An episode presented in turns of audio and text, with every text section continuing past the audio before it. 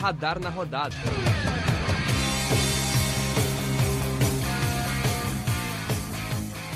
Bom dia, boa tarde, boa noite a todos vocês que estão escutando o Radar na Rodada. Nós chegamos ao episódio 19, creio eu.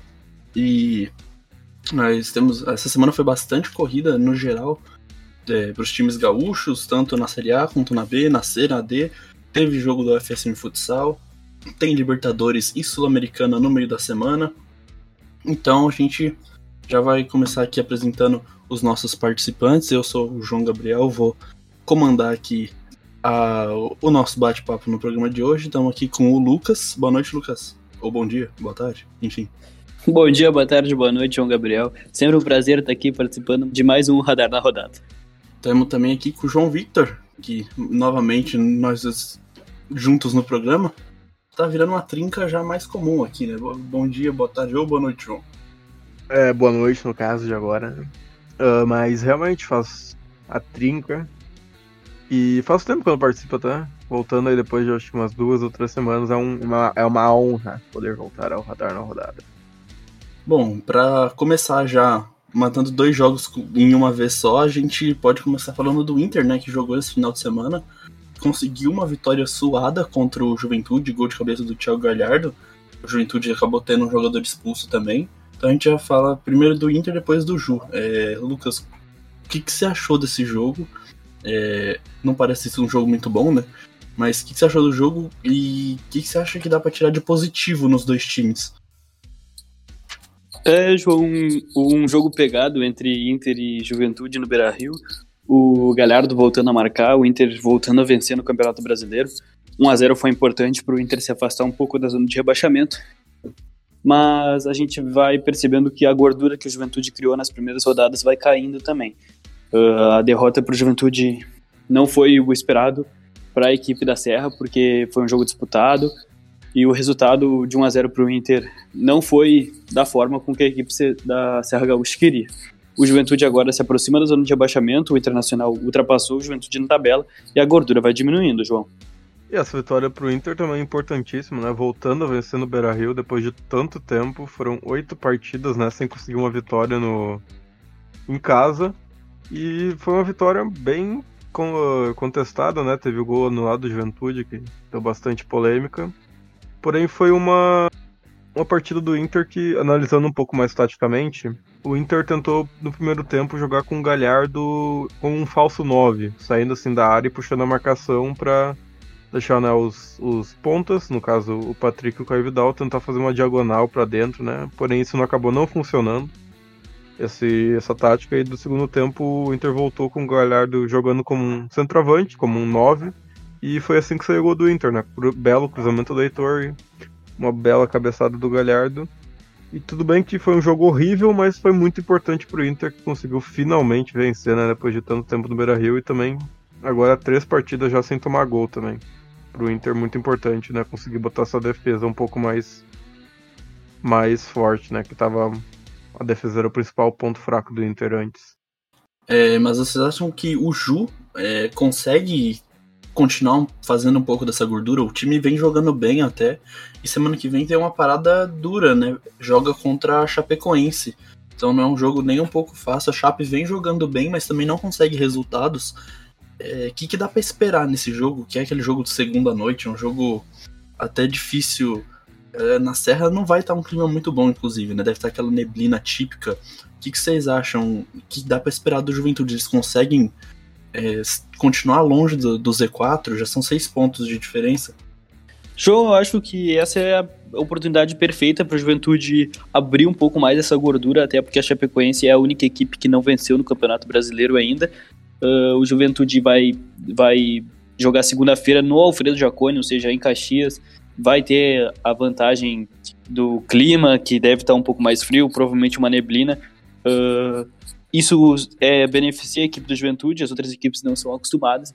E o Ju vem jogando boas partidas, jogou bem contra o Internacional, jogou bem contra o Atlético Goianiense, não conseguiu sair com os três pontos em ambas as partidas. Acredito que essa, essa partida diante da Chapecoense é uma partida crucial para o Juventude. Vencer essa partida significa voltar a vencer contra a equipe que não venceu ainda no Campeonato Brasileiro e se afastar da zona de rebaixamento e manter essa gordura viva por mais rodadas, porque depois é uma sequência perigosa, é uma sequência de Fluminense, Atlético Mineiro, Bragantino e Fortaleza, times que estão na parte de cima da tabela, e isso pode acabar complicando o time da Serra Gaúcha. Então vencer a Chapecoense é de extrema importância para o Juventude. Também um adendo né, é que essa partida muito provavelmente vai é uma partida de seis pontos, né? Dá para se considerar porque ambos os times uh, vão estar tá lutando fortemente contra o abaixamento, né? Cara a cara um com o outro diretamente. Então essa partida lá pro final do campeonato, esse é, o resultado dessa partida vai ter bastante impacto. É, realmente é uma partida que lá no final pode fazer diferença. É o tipo de jogo de seis pontos mesmo, apesar de os times ainda estarem bem distantes um do outro, né? O jogo tem 13 pontos no Campeonato Brasileiro. Bom, voltando um pouco pro time da casa, o Inter conseguiu essa vitória e também conseguiu na, no meio da semana, na quinta-feira passada, o empate fora de casa contra o Olímpia pela Libertadores, né?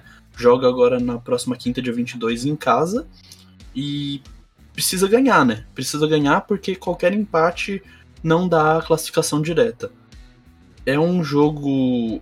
Primeiro, o que, que a gente pode analisar da semana passada e o que, que, a gente pode esperar do próximo jogo? O Olímpia acabou conseguindo jogar né, contra o Inter.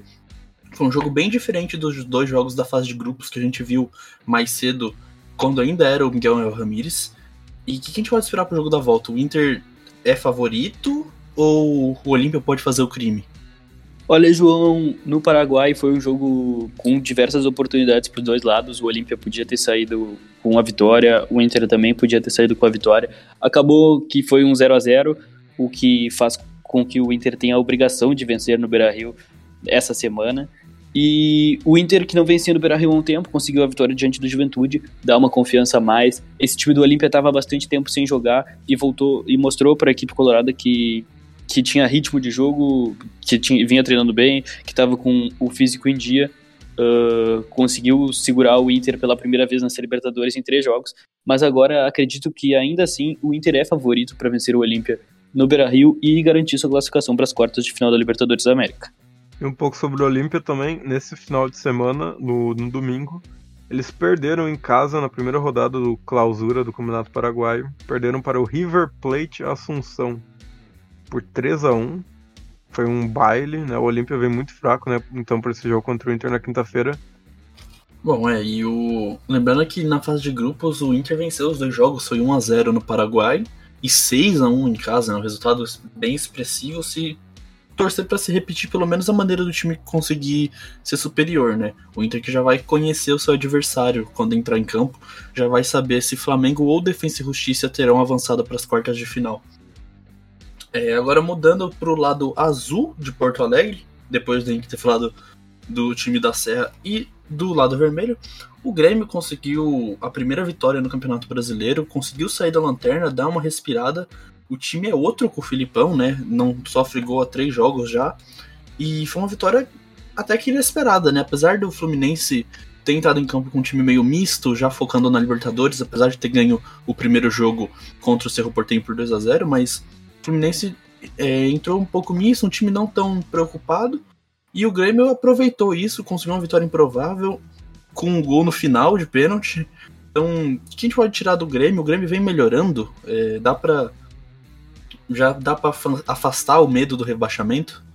Bom, uh, o Grêmio, quando contratou o Felipão, o Grêmio tomou uma decisão de rebaixar o nível do seu jogo o objetivo do Grêmio com o Felipão é conseguir jogar um futebol feio, descaradamente feio, sim, porém que tem resultado, que consiga tirar o Grêmio desse momento né, difícil, finalmente conseguiu vencer no Brasileirão, primeira vitória, jogando um, um, jogo típico de futebol do Felipão, né? um jogo feio, mas conseguindo resultado, um pênalti não sofrido pelo Alisson, e, e, esse é o objetivo do Grêmio. O Grêmio, contratando o Felipão, né, decidiu que a gente não vai brigar por título brasileiro. O nosso objetivo é sair dessa zona de, de rebaixamento e conseguir ali um meio de tabela. E quando chegar ao meio de tabela, pensar numa coisa diferente, né? Porém, no momento é um jogo feio, sim. O Grêmio vai jogar um jogo uh, não muito vistoso, porém com resultado. E também, né, destaque pro Wanderson, lateral direito do Grêmio, não que está surgindo né, como um dos melhores laterais aí, uh, recentes, né, jovens do Brasil, prestar bastante atenção nele. Uh, rapidinho antes de comentar a partida do Grêmio, o Fluminense que foi com uma equipe mista para campo, pois não tinha conhecimento ainda do adiamento da partida diante do Cerro Portenho. É a única partida das oitavas de final da Libertadores que não será disputada essa semana, rolou adiamento. Então, Cerro Portenho e Fluminense não se enfrentam e o Fluminense teria poupado à toa seus jogadores. Mas foi compreensível, foi um problema com o Cerro Portenho. Agora sim, falando um pouco mais de Grêmio, uh, concordo com o que o João comentou. O início de trabalho do Filipão vai ser esse futebol feio mesmo. Mas era o que o Grêmio precisava no momento. O Grêmio não precisava do futebol bonito. O Grêmio precisava vencer. E esse futebol feio do Filipão trouxe uma vitória, traz três jogos sem sofrer gols.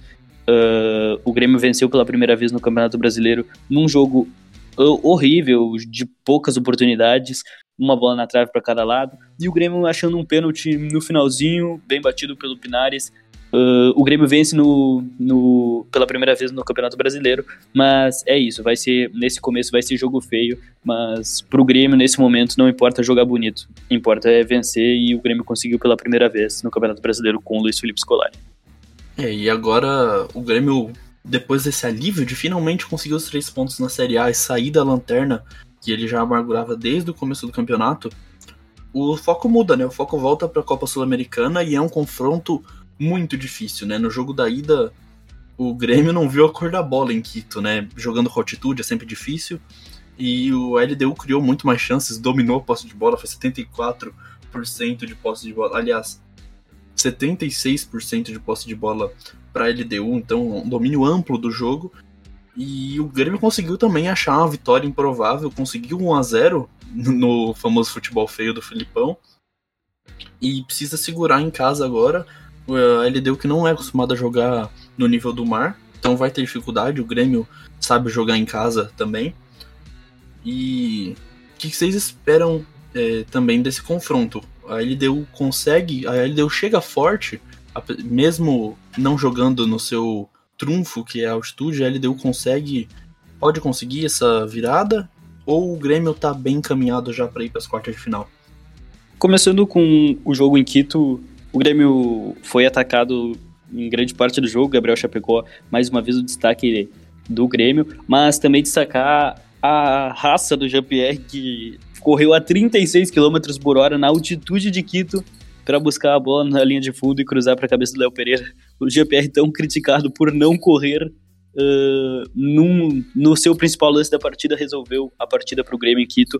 1 a 0 é importante para o Grêmio diante da LDU, porque uh, com certeza o jogo lá seria o mais difícil por, pela altitude de 2.800 metros de Quito é, o ar fica rarefeito para correr, é complicado, é difícil se adaptar. Acredito que a LDU tem sim chance de reverter esse resultado em Porto Alegre, mas eu acredito que o pior já passou também. Jogar na altitude é sempre pior e agora o Grêmio já tem uma vantagem para ser administrada terça-feira na Arena do Grêmio, João. Ah, e falando um pouco da LDU, a LDU no final de semana né, venceu do Clube Deportivo Técnico Universitário, é o nome do time do, do Equador, vencendo o Campeonato do Equador por 1x0. E o Grêmio, né, que pode sonhar sim com esse título sul-americano. Eu acho que é uma chance real. Ainda mais, né, melhorando o brasileiro, dá pra botar um pouco mais de atenção nessa competição. Porém, né, jogo terça-feira, amanhã já, né, ou hoje no caso. Você está ouvindo isso na terça-feira, você está ouvindo no dia que saiu. O Grêmio sim pode sonhar com esse título sul-americano. E lembrando que o, o Grêmio joga e entra em campo às 7h15, né? E às 9h30 entra em campo também o Atlético Paranaense, que ganhou o primeiro jogo fora de casa contra o América de Cali, joga em casa com a vantagem também, ganhou de 1x0 fora, os times entram em condições iguais. Então o Grêmio vai conhecer seu adversário, se classificar, vai conhecer seu adversário poucas horas depois, né? Provavelmente é, nem teriam chegado em casa os jogadores ainda e já conheceriam seu adversário. Talvez até assistam o jogo na concentração, né? Eu não sei muito bem o calendário do Grêmio pro pós-jogo, mas basicamente é isso. O Grêmio que também vai ter uma semana, aliás, um fim de julho curioso. Porque depois do jogo contra a LDU, classificando ou não, o Grêmio tem um confronto em casa contra o América Mineiro, que também é outro jogo que pode ser vencido. E depois tem abre-se os confrontos das oitavas de final da Copa do Brasil, né? Contra o Vitória, que também o Grêmio pode sonhar com essa classificação. E aliás, o Grêmio pode sonhar com esse título também. É, é um final de julho interessante para o Grêmio, porque contra o América é outro time que está brigando ali na parte de baixo da tabela. É interessante o Grêmio garantir esses três pontos para tentar sair dessa zona de rebaixamento o mais rápido possível. Lembrando também que o Grêmio ainda tem dois jogos a menos contra Flamengo e Cuiabá, adiados no, no início do Campeonato Brasileiro. E no meio da semana que vem já pega o Vitória pela Copa do Brasil. O Vitória que eliminou o rival gremista na fase anterior, o Internacional. Mas no momento não atravessa uma boa fase, está na zona de rebaixamento do Brasileirão Série B. Então é mata-mata, tudo pode acontecer, mas acredito que passando de fase, sim, o Grêmio pode sonhar com o título, apesar da má fase, porque já passando das oitavas são só seis jogos até o título, então mata-mata, uh, tudo pode acontecer e tem que sonhar. O que, o que der para sonhar, tem que sonhar, e nessa altura já estamos chegando nas finaleiras da Copa do Brasil. Bom, agora passando um pouco pelas divisões inferiores, primeiramente pela Série B, o segundo nível do futebol nacional, o Brasil de Pelotas conseguiu um resultado importante. Falando no Vitória, o Brasil conseguiu uma vitória por 1 a 0 jogando em casa, gol do Vidal. E o Brasil consegue chega a sua segunda vitória no campeonato, chega aos 11 pontos e finalmente sai da zona de rebaixamento que ele amargurava desde o comecinho do campeonato e começa a ficar naquele bolo ali de times de meio de tabela, passa o Cruzeiro, fica perto do Botafogo, perto do Remo, são os times fortes também aí. Então a Série B bastante equilibrada, né? E é um alívio pro Brasil, né? A gente pode dizer que é um time que entrou provavelmente para brigar aí para não cair mesmo, porque não tem tanto investimento. Apesar que não se pode dizer isso na, na Série B, a gente nunca sabe quem que vai brigar para não cair, quem vai brigar para subir, quem vai ficar no meio da tabela. Então o Brasil consegue esse alívio, né? Finalmente dar uma, uma respirada e ficar na frente do Cruzeiro, que acho que é importante você ter, pra moral do elenco, você ficar na frente de um time grande, né? É isso mesmo, João. A vitória contra o Vitória foi importante nesse final de semana, porque tira a equipe da zona de rebaixamento. Tá certo que tá a dois pontos da zona de rebaixamento, é apenas uma rodada, a três pontos do Lanterna, mas a Série B é esse bololô mesmo. Se a gente for olhar por esse lado, que tá a 3 pontos do Lanterna, olhando por outro lado, tá a 9 pontos do G4 para subir para a primeira divisão. Então é esse bololô, a gente sabe que a Série B é complicada.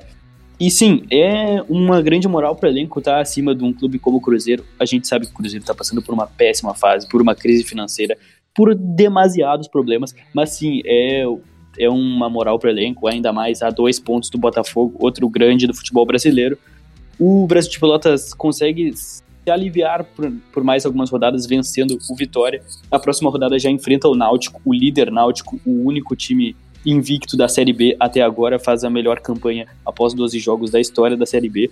Vai ser um jogo muito difícil para o Brasil, mas nesse final de semana já é um alívio poder sair da zona de rebaixamento. Descendo mais um nível no escalão do futebol brasileiro, tem a Série C, que tem dois times gaúchos lá brigando, um brigando pela classificação para as quartas de final e outro brigando contra o rebaixamento, né? Respectivamente Ipiranga e São José. O Ipiranga que perdeu eh, fora de casa contra o Ituano, apesar de ter feito um excelente jogo, principalmente no segundo tempo, conseguiu o controle da posse da bola, mas o Ituano foi mais efetivo, conseguiu o contra-ataque e conseguiu a virada. E apesar de dois gols muito rápidos, né? O Ipiranga abriu o placar com 5 minutos e o Igor Henrique do Ituano empatou com 8 então, gols logo no comecinho. Jogo muito equilibrado, o Ituano é um time fortíssimo, um time que foi campeão paulista há pouco tempo. O Ipiranga que vem se estabelecendo no futebol gaúcho, né? Tanto que há pouco tempo estava na segunda divisão. E o Ipiranga, apesar da derrota, continua líder, né? E é uma esperança. O Ipiranga tem uma das melhores campanhas. Aliás, tinha até agora, agora tá todo mundo empatado. Mas tinha uma das melhores campanhas das quatro divisões do futebol brasileiro. Bom, por outro lado, o São José, que tá lá embaixo, também conseguiu uma vitória muito importante, muito mesmo. Ganhou do Oeste em casa. O Oeste, que é o Lanterna, tem só dois pontos e ainda não venceu. Junto do Santa Cruz, são os únicos times que não venceram na Série C, são respectivamente os Lanternas de seus grupos. E o São José consegue sair da zona do rebaixamento que ele já estava. Ele fica na oitava posição. No momento da gravação, tá jogando Novo Horizontino e Paraná. O Paraná tá logo atrás do São José. Se vencer, pode passar o São José novamente. E, mas em caso de empate ou derrota, fica na zona de rebaixamento, então o São José consegue esse alívio também. A Série C que vem muito equilibrada, né? O, realmente o primeiro turno se encerra na próxima rodada, né? Acabou de se encerrar a oitava rodada, são nove no turno, 18 no total. E ficar no, no G4 nesse primeiro turno já é algo bom para a moral do time, então o Ipiranga muito bem colocado, né? É um ótimo início da equipe de Erechim, uh, são 16 pontos, uh, líder do, do grupo B do, do Campeonato Brasileiro de Série C, mas lembrando, se caso o Grêmio Novo Horizontino vença o Paraná na partida que está ocorrendo agora no momento da gravação, serão três times empatados com 16 pontos na liderança do grupo B. Ipiranga, de Erechim, o Ituano de Itu e o Grêmio Novo Horizontino. Já o São José consegue um alívio momentâneo, né? Vence o Oeste, a única equipe que não venceu no grupo B. Vitória importante, chega a oito pontos e pode começar a sonhar até mesmo com, uh, com a parte de cima da tabela. Uh, essa vitória pode dar uma moral para o elenco para tentar subir para a parte de cima da tabela. O Ipiranga muito chin. Vamos esperar que esse ano eles consigam né, até o dar o máximo de o máximo possível até o final do campeonato. Né? É curioso que ambos os times aí que estão na Série C acabaram por pouco ficando fora do mata-mata do Campeonato Gaúcho, né? O Ipiranga terminou em e o São José em sexto lugar. Classificaram só os quatro. E, aliás, os times que estão disputando os campeonatos nacionais terminaram bem próximos, né? O Caxias ficou em quarto, a Aimoré em sétimo. Só o Esportivo de Bento Gonçalves, que a gente já vai falar dele, que acabou sendo rebaixado. Mas como a gente comentou do esportivo, vamos seguir para o Campeonato Brasileiro Série D, onde nós temos três times gaúchos disputando pelo grupo 8. A Série D, que é um campeonato bem inchado, né? São oito grupos de oito times, totalizando 64. É sempre bem disputado a Série D, a gente não sabe quem que vai conseguir chegar às semifinais e assim ser promovido para a terceira divisão. Mas é, acabaram que os dois times que estão um pouco mais embaixo na tabela acabaram saindo derrotados, né? O Esportivo de Brito Gonçalves saiu derrotado em casa para o Joinville, que é um time tradicional. O Joinville disputou a Série A há pouco tempo. E a gente também teve o Aimoré perdendo para o Juventus de Santa Catarina, né? O único time gaúcho que ganhou na Série D foi o Caxias, que ganhou do Marcílio Dias por 2 a 0 com um jogo consistente. O Caxias que promete e promete muito brigar aí pelo, pela classificação para fase de mata-mata, né? Apesar de ter o Cascavel que tá muito bem, o Joinville também. É isso mesmo, João. O Cascavel e o Joinville devem liderar o grupo de ponta a ponta, são, são as equipes mais fortes. Mas fora esses dois, o Caxias vem com uma boa campanha, venceu o Marcílio Dias no Centenário em Caxias do Sul. Já o Aimoré deixou a desejar, era um jogo de seis pontos, era importante, se queria, se quer brigar por essa quarta vaga para os mata-matas, tinha que ter vencido o, o, Juventus de Jaraguá do Sul. Acabou perdendo, mas ainda tem outras partidas, é recuperável o Aimoré, que está a apenas um ponto do Juventus de Jaraguá, um time que complementa o G4 do grupo. Já o Esportivo era uma derrota esperada, a gente sabe que o Joinville é uma equipe mais forte uh, tecnicamente, já, já é tradicional no futebol brasileiro, uh, poucos anos atrás, como anteriormente citado, estava na Série A do Campeonato Brasileiro, foi caindo divisão por divisão, mas agora uh, na Série D parece que é onde vai parar e pode tentar subir para as outras divisões do Campeonato Brasileiro, João. Bom, para fechar os assuntos dos esportes gaúchos, a gente chega no, na Liga Ouro de Futsal, onde tem a UFSM Futsal, né, time daqui de Santa Maria, que infelizmente saiu derrotado pelo Paulista por 5 a 3 Foi um jogo, um começo de jogo até meio flash, né? Com 5 minutos já tava 4 a 1 pro Paulista, que é uma pedra no sapato do FSM Futsal e que fica na vice-lanterna com três jogos disputados, mas que agora tem um descanso, deve conseguir ajeitar a casa para buscar a primeira vitória, né, Lucas? É, é um início não muito bom da equipe da UFSM Futsal, a equipe de Santa Maria que foi até o Litoral Sul enfrentar a equipe do Paulista. Uh, o início muito ruim, acabamos sofrendo por 4 a 1 nos primeiros minutos ainda.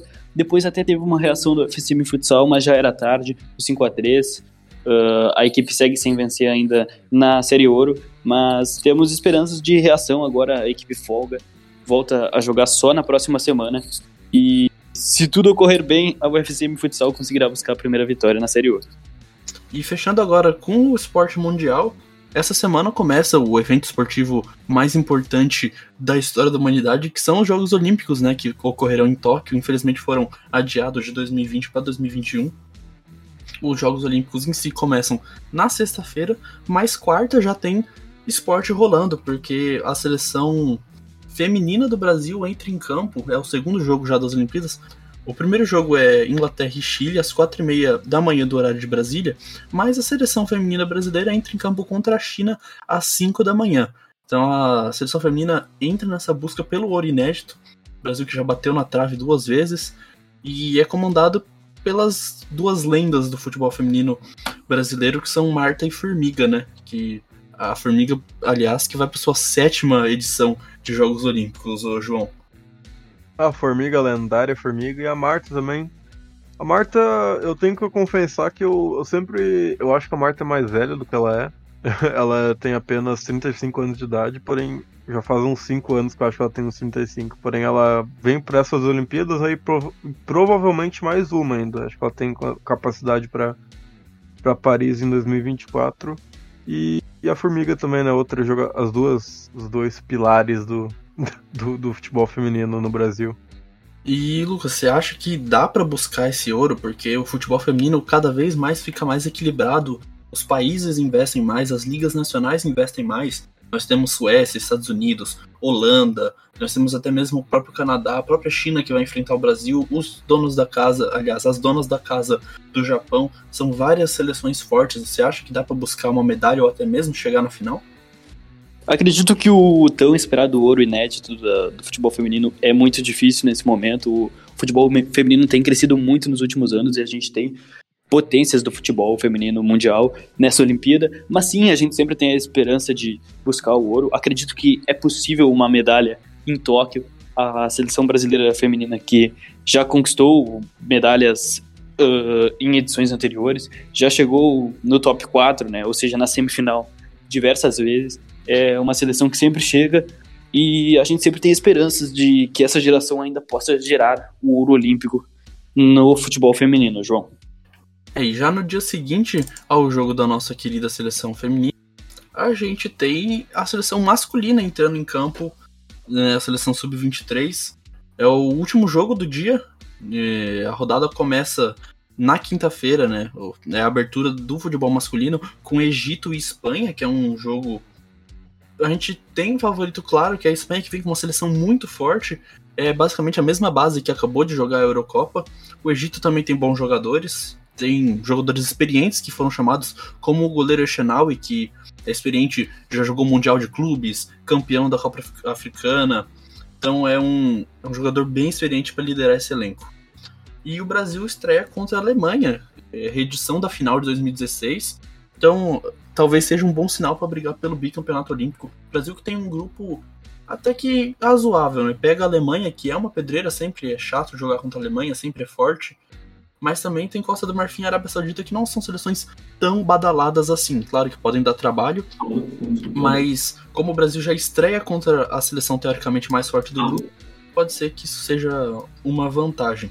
Quais são as expectativas aí da seleção masculina? A gente teve vários problemas de jogadores cortados, não liberados pelos seus clubes, lesão, caso de Covid. A seleção masculina briga pelo ouro?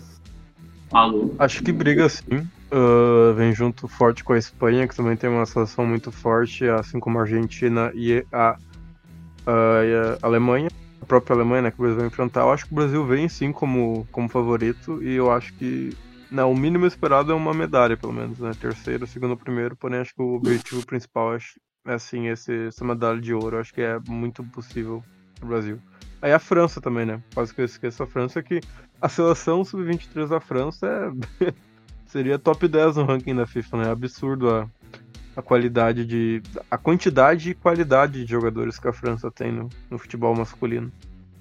João, eu acredito que a seleção brasileira pode conseguir essa dobradinha do ouro olímpico, porque a gente tem uma seleção forte, o Brasil é sempre um dos favoritos. Acredito que, mais uma vez, a seleção pode estar tá está chegando nas semifinais, na final, em busca de uma medalha. E apesar de ter outras seleções fortíssimas, uh, acredito bastante nessa seleção olímpica que pode sim conseguir a dobradinha do ouro olímpico. Bom, o resto dos Jogos Olímpicos você pode acompanhar aqui no Radar Esportivo mesmo. Nós vamos fazer um acompanhamento de tudo que vai rolar nessa edição no nosso Twitter, no nosso Instagram, provavelmente aqui mesmo no seu tocador de podcast preferido. Então fique sempre ligado aí nas nossas redes sociais, que logo mais, assim que começarem é, as competições, a gente vai atualizando sobre tudo que for acontecendo. Medalhas, como vai o desempenho dos atletas brasileiros, que tem bastante atleta com chance de medalha. Inclusive, se você quiser saber mais sobre os atletas brasileiros e internacionais, como eles chegam nesses Jogos Olímpicos, ou se você quiser saber também de edições históricas, acontecimentos históricos dos jogos passados, vem aqui no nosso histórico de podcasts, você pode conferir o Radar Olímpico. Toda semana a gente libera falando sobre diversos assuntos dos esportes olímpicos e os jogos históricos, que toda semana a gente faz em formato curto aí contando uma história curiosa, uma história marcante também dos Jogos Olímpicos. E pode ouvir lá que é um trabalho bem legal que a gente está fazendo. No geral é isso, o Radar na Rodada fica por aqui. Eu sou o João Gabriel, agradeço muito a todos que escutaram. Bom, João, tem mais alguma consideração a falar? Muito obrigado, né? Poder voltar a participar uh, no Radar na Rodada e uma boa semana a todos aos todos os nossos ouvintes pelo Brasil inteiro. Lucas, suas considerações finais. Muito bom estar aqui novamente no RNR. Uh, uma boa noite para vocês e uma boa semana para todos os nossos ouvintes aqui em mais um Radar na Rodada. Bom, é exatamente isso. Muito obrigado a todo mundo que escutou novamente. Se você quiser continuar acompanhando a gente, você pode seguir a gente no Twitter, no radarufsm, ou também no Instagram. A gente tá no Instagram no arroba tudo junto. É só conferir que a gente está sempre por lá. Então, mais uma vez, tchau, muito obrigado a todos que escutaram até aqui. O Radar na Rodada fica por aqui.